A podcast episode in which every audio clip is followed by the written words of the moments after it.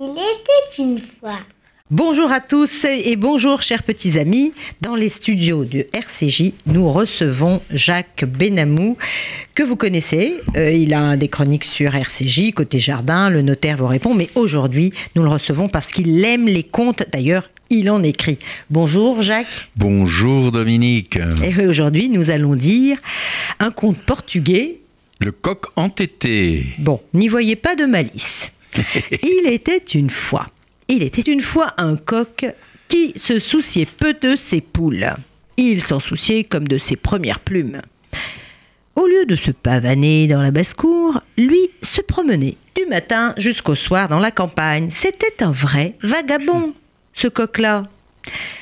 Un jour, qu'il se baladait, il montait au sommet d'une colline, et là, il vit un sac plein d'or.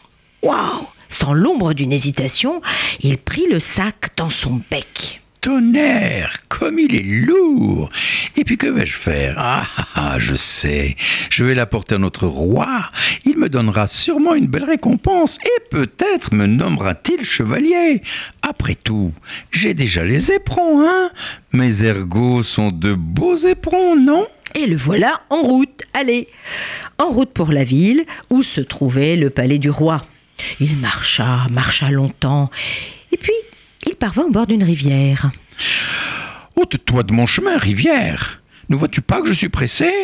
Ah, si tu continues de couler tranquille, tu vas voir, je vais boire toute ton eau. Et que croyez-vous qu'il arriva? Eh bien, la rivière fut complètement asséchée. Il a tout bu. Il continuait de marcher et tout à coup il rencontra le renard. Ce renard, malicieux, était assis au milieu du chemin et ne semblait pas décidé à laisser passer le coq. Ôte-toi de mon chemin, compère renard. Tu ne veux pas bouger. Et vous n'allez peut-être pas le croire, mais le coq piqua le renard avec son bec comme un ver de terre et il le mangea tout entier. Et il repartit tranquillement d'un bon pas jusqu'au milieu du chemin. Laisse-moi passer, sapin. Ah, ah, ah, tu ne veux pas bouger, hein? Je vais te manger.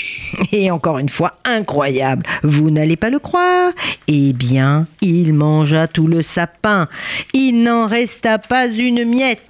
Et il marcha tranquillement encore et encore. Et alors là, c'est du sérieux. Il rencontra le loup. Ah, tu ne veux pas bouger, monsieur le loup. Et que fit-il Eh bien, il mangea le loup tout entier. Ensuite, il ne mangea plus rien, tout simplement parce qu'il ne trouva plus rien sur son chemin. Il arriva enfin au palais repu, mais à bon port. Sire, je t'apporte de l'or, ô mon roi. Et il posa le sac bien lourd aux pieds du souverain. C'est très bien. Je vais te récompenser pour cette belle action.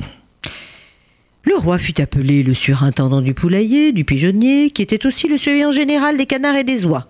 Que l'on reçoive le coq comme un invité d'honneur, qu'on le mène au poulailler, qu'on lui donne des grains de millet de premier choix. Mais le coq était vraiment furieux, et il pensa C'est le roi qui me récompense comme cela, pour un sac plein de pièces d'or. Il ne sait donc pas que j'aime vagabonder et que je voudrais devenir chevalier. Qu'on me rende alors mon sac d'or. Et il criait si fort, si fort qu'on l'entendait dans tout le palais. Mais personne ne se montra. Ah ah, c'est comme ça. Hé, hé. Eh bien, nous allons voir ce que nous allons voir.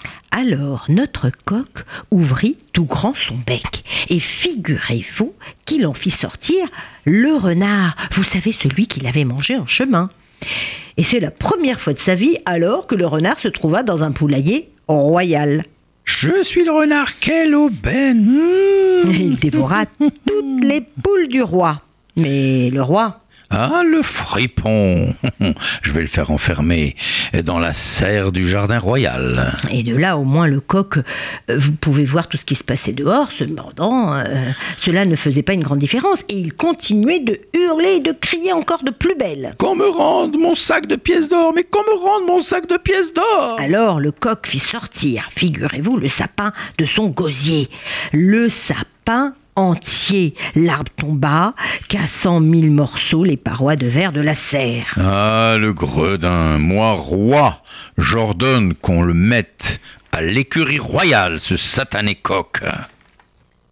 Alors le coq demanda à corps et à cris Qu'on me rende mon sac d'or, mon sac de pièces d'or, mais qu'on me le rende. Mais en vain, mais en vain. Alors là, il fit sortir le loup. Le loup, c'est du sérieux. Il dévora l'un après l'autre tous les chevaux du roi. Ah, le bandit, le vaurien, je ne sais plus que faire. Hum, je rage. Alors le roi eut encore une idée. Il fit allumer le four et y mit lui-même le coq pour le manger au déjeuner.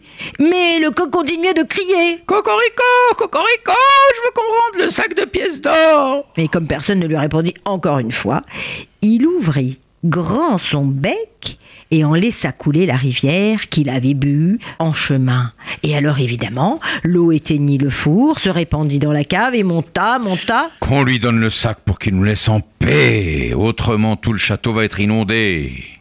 Et voilà, l'ordre du roi fut exécuté. On redonna le sac de pièces d'or au coq, qui, comme il aimait se promener, repartit à l'aventure. Difficile de tenir tête à un coq entêté, n'est-ce pas? Jacques, au revoir, au revoir et merci. Au revoir.